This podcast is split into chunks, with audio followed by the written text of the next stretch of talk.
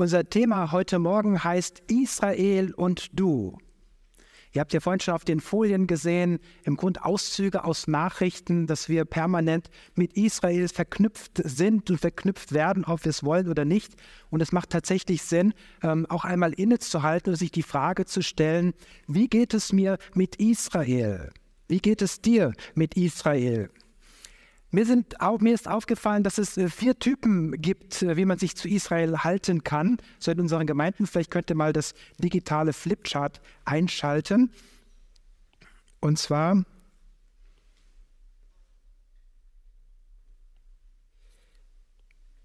Israel kann man ja mit dem Davidstern zeigen. Äh, da gibt es einmal die Typen, die sind komplett begeistert.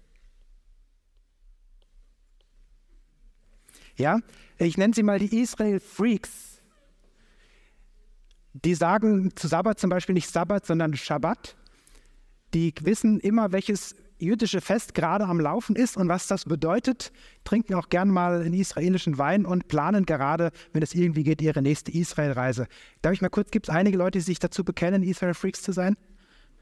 Okay, es gibt, es gibt ein paar Hände, die hochgehen, andere sind vielleicht ein bisschen zögerlich. Ähm, dann gibt es diejenigen, ich würde sagen, das sind die, ähm, das sind die, ups, äh, das muss ich neu malen, das war nicht äh, schön genug. Das sind die äh, Freunde Israels. Ja, die einfach. Ähm, okay, meine Hand ist nicht ganz ruhig, aber ihr merkt, die einfach Israel lieb haben, die die Nachrichten verfolgen, die mitbeten, die mitfiebern, sich mit äh, dafür einsetzen und Israel einfach in ihrem Herzen tragen. Dann gibt es diejenigen, die sagen, Israel, da bin ich irgendwie neutral.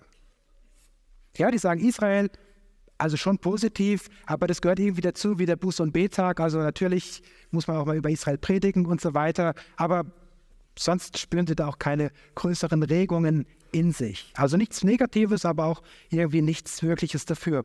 Und dann gibt es diejenigen, ähm, die sagen, also Israel, ähm, da habe ich schon so meine Vorbehalte, wenn ich Nachrichten gucke und sehe, was da alles passiert, ähm, kann ich da nicht nur für Israel sein, sondern ich muss auch irgendwie dagegen sein und die schlucken so ein bisschen den Zeitgeist und sagen, also Israel, mal gucken, was jetzt kommt in der Predigt, aber irgendwie fühle ich mich da ein bisschen ähm, distanziert. Und meine Frage ist, welcher Typ bist du davon? Ja, bist du ein Freak? Bist du ein Freund? Bist du so einigermaßen, in Anführungszeichen, fühlst du dich neutral oder eher so eine kritische Grundstimmung? Ich habe uns einen Bibeltext mitgebracht aus dem Römerbrief. Da schreibt Paulus an Leute, die keine Juden sind und die Stress mit Juden bekommen haben. Und ähm, er hilft ihnen zu verstehen, um was es da geht. Römer 11, Abvers 13. Da heißt es, ich sage das alles zu euch, die ihr keine Juden seid, denn Gott hat mich zu eurem Apostel berufen. Und ich hebe es so stark hervor, um dadurch die Eifersucht der Juden zu wecken und auf diese Weise einige von ihnen zu retten. Denn wenn, denn wenn sie Gottes Gabe verwarfen und das zum Angebot der Versöhnung für die übrige Welt führte, wie herrlich wird es dann sein, wenn sie Gottes Gabe annehmen. Dann werden Menschen, die tot waren, wieder lebendig. Und da Abraham und die anderen Stammväter heilig waren, werden auch ihre Nachkommen heilig sein. Denn wenn die Wurzel des Ölbaums heilig ist, dann werden es auch die Zweige sein. Doch einige dieser Zweige, damit sind die Juden gemeint, wurden herausgebrochen, und du, der Zweig eines wilden Ölbaums, wurdest eingepfropft. Nun erhältst du ebenfalls Kraft aus der Wurzel des Ölbaums, und nährst dich von seinem Saft. Doch sei nicht stolz darauf, dass du anstelle des herausgebrochenen Zweiges eingepfropft wurdest. Vergiss nicht, dass du nur ein Zweig bist und nicht die Wurzel, denn nicht du trägst die Wurzel, sondern die Wurzel trägt dich.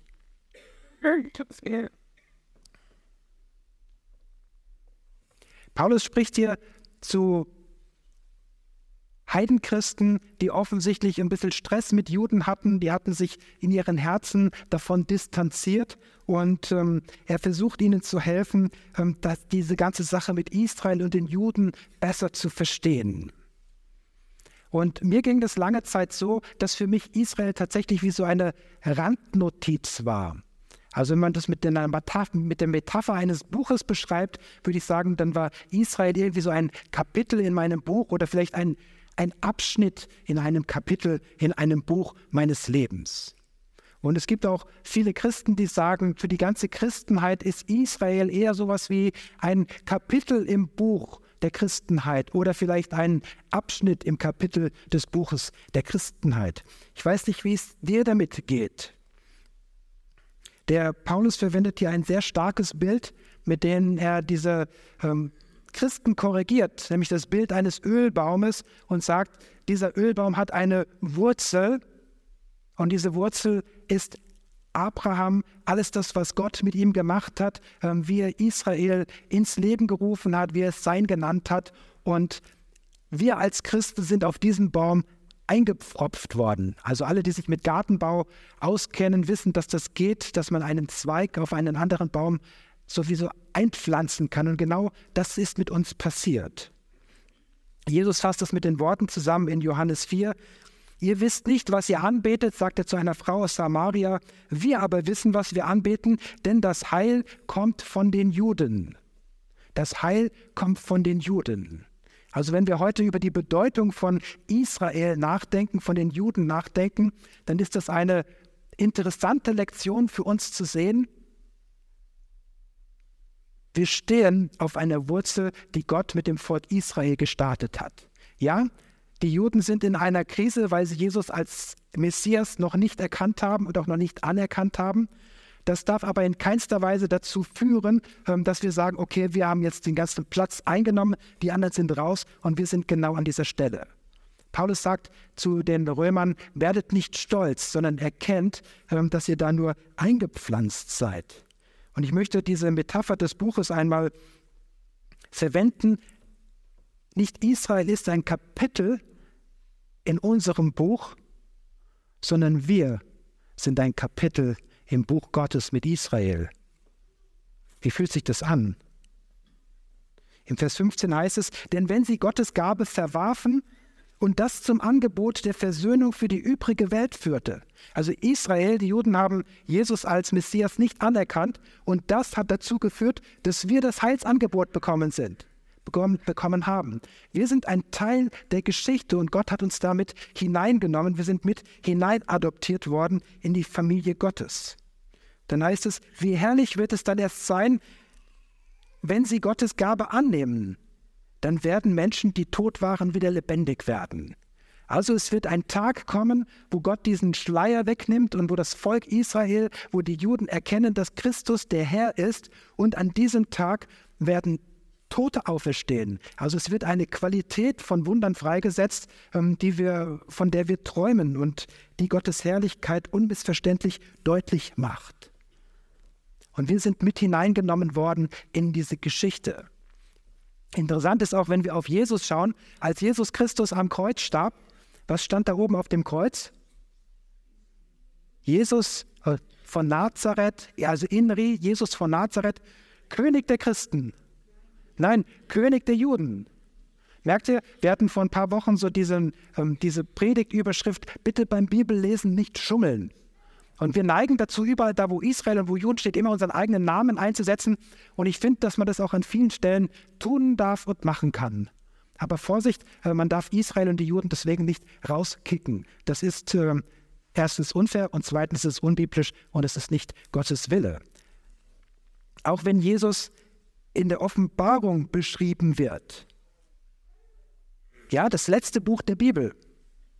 Und dann heißt es in Offenbarung 5, und einer von den Ältesten spricht zu mir, also zu, ähm, zu Johannes, weine nicht, siehe, es hat überwunden der Löwe aus dem Stamm Juda, die Wurzel Davids, aufzutun das Buch und seine sieben Siegel.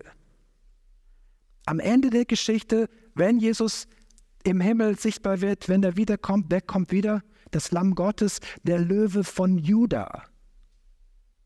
Also nicht der Löwe von der christlichen Gemeinde irgendwo, sondern der Löwe von Juda. Jesus war ein Jude, er ist ein Jude und wenn er wiederkommt, wird er ein Jude sein. Wir können also die Bedeutung gar nicht hoch genug einschätzen. Und Je nachdem, der eine ist ein Freak, der sagt, wow, ich bin komplett begeistert, ich denke an gar nichts anderes als Israel. Jemand anders sagt, also ich sehe das total kritisch. Und irgendwo dazwischen bewegen wir uns. Und ich möchte dich heute motivieren und einladen, kein Freak zu werden, aber ein Freund von Israel und äh, deine Haltung dazu zu überdenken. Die Predigt trägt ja den Titel Israel und du.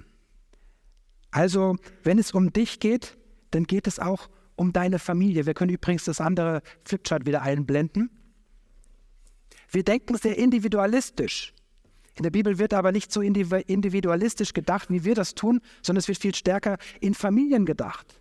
Insofern ist es nicht nur wichtig, wie denkst du über Jesus, wie denkst du über Israel, sondern auch wie denkt deine Familie über Israel?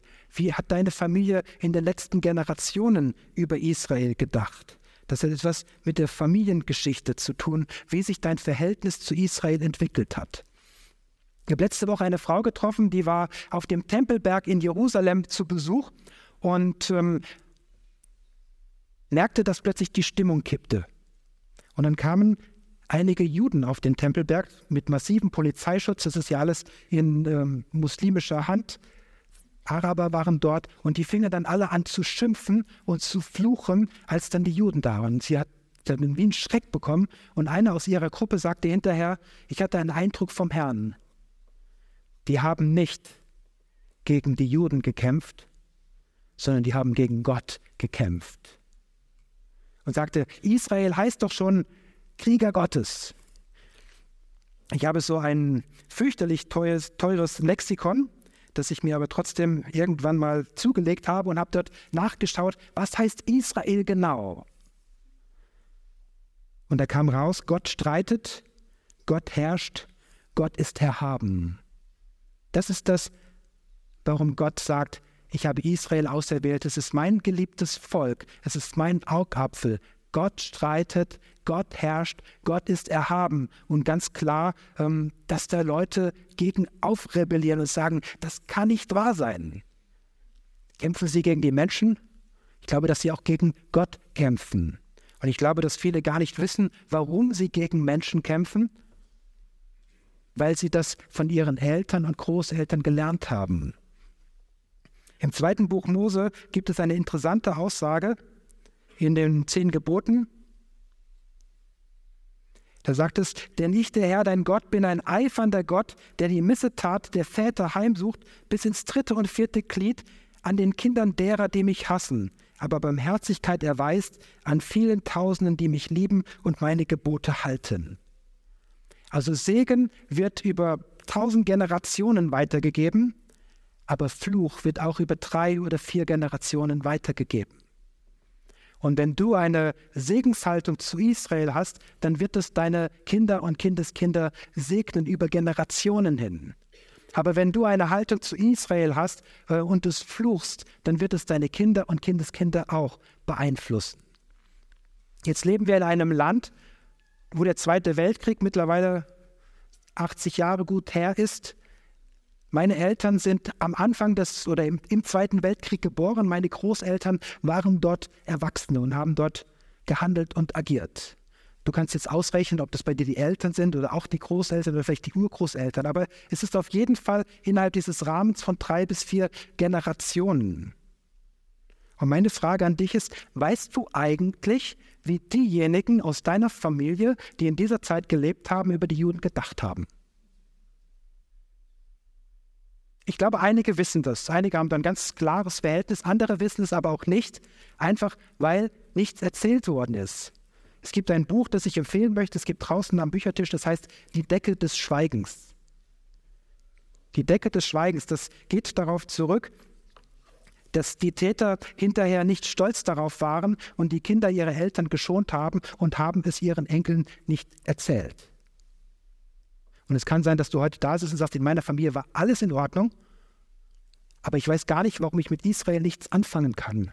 Warum mein Verhältnis ähm, zu Israel irgendwie so gestört ist. Und das wünsche ich dir, ähm, dass du heute Morgen erlebst, dass dein Verhältnis ähm, zu Israel neu aufblüht.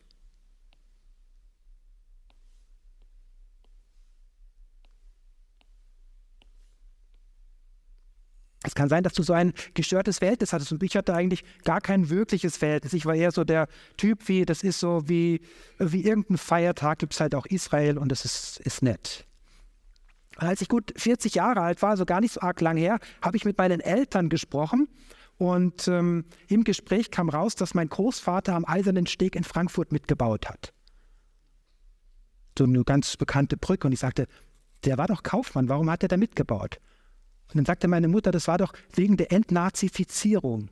Sag ich, bitte was? Ich hatte das bis dahin nicht gewusst. Sie sagten, ja, ähm, der hatte sogar eine ganz niedrige Parteinummer, der ist da in die NSDAP eingetreten, da war er noch, ähm, als auch keiner danach gefragt hat. Und ich habe ihn später kennengelernt, ein ganz feiner Mann, der auch im hohen Alter zum Glauben an Jesus gekommen ist. Aber irgendwie dieses Kapitel in der Geschichte war irgendwie außen vor. Und irgendwo wurde die Familie auch geschont. Man hat immer das Positive betont, was es ja auch irgendwo gibt. Aber diesen Kern, der wurde verschwiegen. Und es kann gut sein, dass das in deiner Familie ganz genauso ist. Deswegen fragt einmal nach, auch an die Jugendlichen, eure Großeltern, wie habt ihr dazu gestanden? Wie habt ihr im Dritten Reich dazu gestanden? Ich habe mal in einer Gemeinde in Berlin, war ich zum Predigen eingeladen, hatte ein ähnliches Thema und habe dann gesagt, wir Christen, wir sind heute verantwortlich für das, was wir tun und erleben. Und die Christen damals in den 30er Jahren waren verantwortlich für das, was sie getan haben und die haben da echt versagt, weil sie nicht an der Seite von den Juden gestanden haben. Und dann fängt mitten in meiner Predigt eine ganz liebe Frau an, mich auszuschimpfen, was mir denn einfällt, so etwas zu behaupten und ich soll doch mal dies und das tun. Und ich dachte so, wow, was für ein Geist. Eine ganz liebe Frau mit toller Familie, tollen Kindern, mit dem Herrn unterwegs, aber ich hatte irgendwas angetriggert bei ihr. Ich hatte sozusagen diese Decke des Schweigens weggezogen und dann kam die Rebellion raus. Also frag da mal rein und man kann mit einem ganz leichten Gebet, nämlich einfach, Herr Jesus Christus, in deinem Namen unterbreche ich diese Verbindung und ich möchte Freiheit von dir empfangen und auch ganz frei Israel und den Juden entgegentreten äh, zu können. Und interessant war, was dann passierte. Ich habe das für mich wahrgenommen und das war wie so ein Schatten über der Familiengeschichte, wie so eine dunkle Wolke. Und ein paar Wochen später ruft der Kollege aus Ulm an und sagt, wir haben hier einen messianischen Juden der hat am Sonntag Zeit, habt ihr Lust, dass er bei euch predigt? Dann sage ich, soll vorbeikommen. Und dann kommt er vorbei und sagt unter anderem, es werden die Enkel der Nazis sein, die sich für die Versöhnung von Deutschland mit Israel einsetzen. Und es war so ein prophetisches Wort, das mich voll erwischt hat. Und auf einmal geht diese dunkle Wolke auf und so ein Lichtstrahl geht durch. Und das ist das Wesen Gottes. Er hält dich nicht fest in irgendeiner dunklen Geschichte, sondern er nimmt dich mit hinein in, in sein Licht und er fängt an, etwas daraus zu bauen und sagt, ähm, Jesus ist in deinem Herzen. Und äh, ich möchte aber heute mal ein etwas herausforderndes Bild zeigen, aber ich möchte auch, dass du dich für mein Volk einsetzt und äh, dass Israel auch einen Platz in deinem Herzen bekommt. Und ich war damals Leiter der Evangelischen Allianz und einige Wochen später kommt ein Ehepaar, die sagten, bei uns in Geislingen war ich ja dort zu der Zeit, gab es ein KZ-Außenlager 1945, von dem hier in der Stadt kaum einer was weiß. Und wir bitten um Hilfe, ähm, das bekannt zu machen und da einfach ähm, das Gedenken zu fördern. Und es war so, als würde Gott mir auf die Schulter tippen, so, tok, tok, tok, sagt, das ist genau deine Sache und da fängst du jetzt mit an. Und dann habe ich mich damit eingesetzt und wir haben gesagt, wie wollen wir das machen? Haben so einen, einen Raum gemietet, vielleicht für 200 Leute und haben einen Stadtarchivar gefragt, ob er einen Vortrag halten könnte. Ich glaube, das war der Einzige, der richtig wusste, was da los war. Und der sagte erst so, sinngemäß, wie soll ich mit Freikirchen zusammenarbeiten? Also der hat wochenlang gebraucht, um zu reagieren, hat dann noch irgendein Honorar gefordert und dann kam er und wir haben das gemacht. Dieser Raum war randvoll und er kommt hinterher zu uns und sagt, wenn ihr sowas wieder macht, bin ich immer dabei und ich will noch kein Geld von euch haben. Also man merkte richtig, dass Gott da was freigesetzt hatte. Und in den nächsten Jahren haben wir dann eine Gedenkstätte gebaut, haben Gedenkveranstaltungen gemacht und äh, haben ganz viel Segen mit Gott erlebt.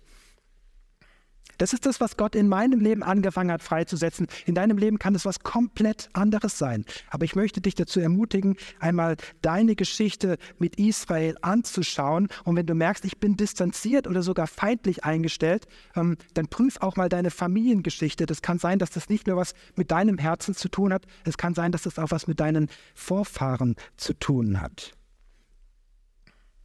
Und eine abschließende Perspektive ist noch einmal zu schauen, wie ist jetzt dein aktuelles Verhältnis mit den Juden? Wie ist dein aktuelles Verhältnis mit Israel? Im ersten Buch Mose heißt es, die Verheißung für Abraham, ich will dich segnen, ich will segnen, die dich segnen und verfluchen, die dich verfluchen, und in dir sollen gesegnet werden alle Geschlechter auf Erden. Das bedeutet, wenn du Israel segnest, wirst du gesegnet werden. Und ich möchte dich heute Morgen einladen, da erste Schritte zu gehen. Und ein möglicher erster Schritt ist zum Beispiel in Kontakt zu kommen. Wenn du sagst, ich weiß gar nicht so viel, dann fang mal an, dich zu informieren. Ja? Schau die Nachrichten, schau Reportagen. Ähm, es gibt zum Beispiel die christliche Botschaft für Israel, für Jerusalem. Da kann man tolle Zeitschriften bestellen und Informationen aus erster Hand zu bekommen. Wenn du Nachrichten schaust, musst du immer ein bisschen aufpassen, denn die versuchen neutral zu sein und äh, das gelingt ihnen gerade ARD manchmal fürchterlich schlecht. Neulich hat die Hamas so einen Irrläufer, so eine Rakete bei einem Krankenhaus auf dem Parkplatz geschossen und hat hinterher behauptet, Israel hätte das Krankenhaus angegriffen und es hätte Hunderte von Toten gegeben. Und die ARD in ihrer Neutralität äh, nimmt genau diesen Pressebericht äh, der Hamas auf, stellt dann noch irgendwie die Aussage von Israel dagegen, als wäre das gleichwertig gewesen. Und ähm, insofern, wenn du dich da informierst, sei vorsichtig und informiere dich, denn wenn du Freund Israel sein willst, dann ist es gut, dass wir an der Seite von Israel stehen. Das heißt nicht, dass du alles gut finden musst, was Israel macht. Ja, Israel hat durch die Geschichte, auch im Alten Testament sehen wir das, jede Menge Fehler gemacht. Aber Gott liebt Israel und sagt, das ist mein Augapfel. Das heißt, wir stehen an der Seite Israel und wir unterstützen sie, auch wenn wir nicht jedes Detail, was sie machen, unbedingt gutheißen müssen. Aber die Unterstützung, das ist wie, wenn man seinem Bruder, seiner Schwester beisteht, ähm, ist einfach sehr positiv und ungebrochen.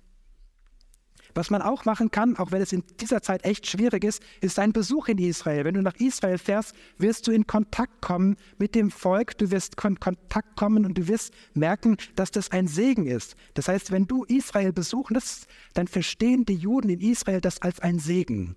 Wir waren letztes Jahr dort an Pfingsten mit einer befreundeten Familie und haben dann abends irgendwo Döner gegessen in einem äh, israelischen äh, Lokal. Und ähm, ich habe die Pommes bestellt für acht Personen und das war echt eine teure Gegend. dann frage ich hinterher, was kostet das? Sagt er nichts. Sage ich, Dankeschön. Dann sagt er nur, Welcome to Israel. Und mir ist es so richtig heiß und kalt den Rücken runtergelaufen und sagt, was für ein Segen. Und es ist mir mehrere Male in ganz krassen Situationen passiert. Und ich glaube, jeder von euch, der schon mal da war, hat es erlebt. Allein dort zu sein, damit segnen wir sie und sie segnen uns zurück. Und so kommst du in Kontakt mit den Menschen, so kommst du in Kontakt mit dem Volk. Und ich wünsche dir auch, ähm, dass du für Israel eintrittst, dass du für die Juden bist. Ich habe mal in meiner Tätigkeit da für dieses KZ Außenlager, sollte ich einen Artikel für die Zeitung schreiben, so eine Kolumne. Und ich habe die Überschrift gewählt, warum ich für die Juden bin. Also eine sehr positive Zeitung, wahrscheinlich auch der Redakteur sehr positiv aber meine Überschrift haben sie trotzdem einkassiert. Und haben was anderes geschrieben. Ich habe nicht drüber gesprochen, deswegen weiß ich nicht genau warum. Positiv oder beziehungsweise politisch korrekt wäre die Aussage, ich bin gegen Antisemitismus. Das ist eine politisch korrekte Aussage mit einer doppelten Verneinung. Also wenn du das mathematisch auflöst, könntest du auch schreiben, ich bin für die Juden. Da würden aber viele sagen, Moment, ich bin gegen Antisemitismus, aber das heißt doch lange nicht, dass ich für die Juden bin. Ich bin persönlich gegen die Unterdrückung von allen Menschen, von allen Völkern, ob die in Tibet oder in Afrika oder sonst wo sind, obwohl ich mich praktisch überhaupt nicht für sie interessiere. Das bedeutet, du kannst gegen Antisemitismus sein, obwohl du dich überhaupt nicht für Israel interessierst. Das ist politisch korrekt. Aber mit politischer Korrektheit muss man auch aufpassen, das merken wir bei anderen Themen, ähm, das ist nicht immer der Weisheit letzter Schluss. Also positiv gesprochen, überleg einmal, ob du für Israel sein willst, ob du für die Juden sein willst. Überleg das mal in deinem Herzen, ob du aus deinem etwas traurigen Gesicht oder etwas ablehnenden Gesicht zu einem fröhlichen Gesicht kommen willst, du sagst, ich bin meinem Herzen für Israel. Und das kannst du dann auch mit Segen ausdrücken in dem, was du tust und Segen in dem, äh, was du betest. Gibt zum Beispiel die Stelle in Psalm 122, da heißt es, betet um Frieden für Jerusalem. Gut gehen soll es allen, die dich lieben. Also immer sofort ein, ein Segen wieder dabei. Wir beten für Jerusalem und werden sofort wieder gesegnet. Oder tröstet, ja tröstet mein Volk, heißt es in Jesaja 40, Vers 1. Betet für Israel mit, vielleicht schon am Morgen ein Shalom über Israel aussprechen. Wir haben hier die ganzen Entführten gesehen. Vielleicht merkst du dir einen Namen und fängst an, für diese Person zu beten und sagst, Herr, ich bitte darum, dass du diese Person segnest, dass du ihr die Freiheit schenkst, dass sie dich kennenlernt und dass du da mit einsteigst. Also diese Gedenkstätte gebaut haben, wurde so eine Tafel aufgestellt und es war mein Wunsch, dass auf dieser Tafel dieser Vers kommt, tröstet mein Volk. Und wir saßen so eine Runde, wir haben so einen runden Tisch ge gebildet, da waren auch so Politiker dabei, Leute aus der Stadt. Und einer sagte, also es geht nichts, dass man Religion und Gedenken miteinander vermischt. Und wir so die ganzen Christen am Tisch sagen so. Und dann sagte der aber, schreibt doch den Vers auf die Gedenkstätte. Also wir hatten so einen Zaun gebaut, der sah aus wie so ein KZ-Zaun und ähm, der, der sagt, schreibt es doch da drauf. Und der Heilige Geist zu mir, die Idee von dem ist viel besser als deine Idee. Und jetzt ist das nicht in Schriftgröße 14, sondern in Schriftgröße 150 steht es da drauf, tröstet, tröstet mein Volk. Und Leute, die dorthin kommen, ähm, sehen das und können das auf Deutsch und Hebräisch lesen. Und das ist cool, wenn du anfängst, das Volk zu segnen in dem, was du sagst und in dem, was du tust. Dann wirst du erleben, äh, wie Gott etwas freisetzt. Wir hatten dort einen Gedenkmarsch veranstaltet und hatten eingeladen, überall in der Stadt, auch an der Hochschule, die Unternehmen, die Politik und so weiter, und zu erleben, wie Gott dort einfach einen Segen freisetzt. Wir hatten Überlebende aus Israel eingeladen. Ähm, eine Frau kam, die in dem KZ-Außenlager gefangen gewesen war. Und an dem Abend wurde sie vom Bürgermeister begrüßt und das war so eine Stadthalle mit 500 Leuten, die da drin saßen. Und unaufgefordert stehen hinterher alle Leute auf und machen Standing Ovations. Und es war so ein Segensstrom, so eine Gegenwart des Heiligen Geistes, obwohl das ja kein Gottesdienst war. Und Gott hat mir nur so gesagt, genau deswegen habe ich euch losgeschickt, um sowas ähm, zu bewirken. Wenn wir einen Segen freisetzen, dann fließt ein gewaltiger Segen zurück. Und da entstehen auch, da entstehen auch Kettenreaktionen. Bei einem anderen Treffen war ein, ein, Botschafter von Israel aus Finnland dabei, weil seine Mutter in diesem Lager gesessen hatte. Und er sagte hinterher beim, beim Kaffeetrinken, es sind die evangelikalen und charismatischen Christen, die an der Seite von Israel stehen. Das hatte er weltweit beobachtet und das fällt auf. Und wir gehören dazu und wir stehen an der Seite von Israel. Unter anderem, weil es sonst viele andere nicht tun. Viele reden davon, aber es geht tatsächlich darum, das zu tun. Wir sind gerade dabei, einen Kontakt mit einer Gemeinde in äh, Rishon LeZion aufzubauen. Das ist knapp südlich von Tel Aviv, also direkt in der Einflugschneise von den Hamas-Raketen und äh, haben da schon den Leiter der Gemeinde ähm, angefangen kennenzulernen, werden in den nächsten Wochen den Kontakt aufbauen.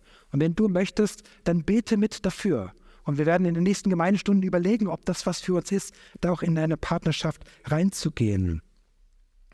Überlege mal, was das für dich bedeutet, ein persönlicher Segen für Israel zu sein. Vielleicht spendest du irgendwas wohin, vielleicht fängst du an zu beten, vielleicht lernst du Juden in Deutschland kennen, die hier sind und sagst, ich möchte einfach mal den Kontakt aufnehmen, ich möchte einfach mal äh, Segen weitergeben. Ja, du musst kein Freak werden, aber ein Freund von Israel, das wäre richtig gut. Und jetzt zum Abschluss der Predigt möchte ich uns einladen, dass wir uns zu dritt zusammenstellen und vielleicht können wir das Bild mit den, äh, die Folie mit den Entführten nochmal einblenden und einfach für ein paar Namen zu beten, für Israel zu beten und einzustehen. Wenn du schon weißt, dass in deiner Geschichte nicht nur Israel-Freunde bei deinen Vorfahren gewesen sind, ähm, dann kannst du auch im Gebet sagen, Herr Jesus Christus, ich unterbreche das in deinem Namen. Es macht Sinn, dann nochmal tiefer einzusteigen, nochmal nachzufragen, aber äh, das kannst du auf jeden Fall schon tun. Ich bitte euch mal aufzustehen zum Gebet und gleich gehen wir dann in die kleinen Gruppen. Herr Jesus Christus, wir ehren dich und wir danken dir dafür, dass du als Löwe von Juda auch ein Jude gewesen bist und ein Jude bist und dass du uns damit hineingenommen hast in, in die Familie und dass wir dazugehören können.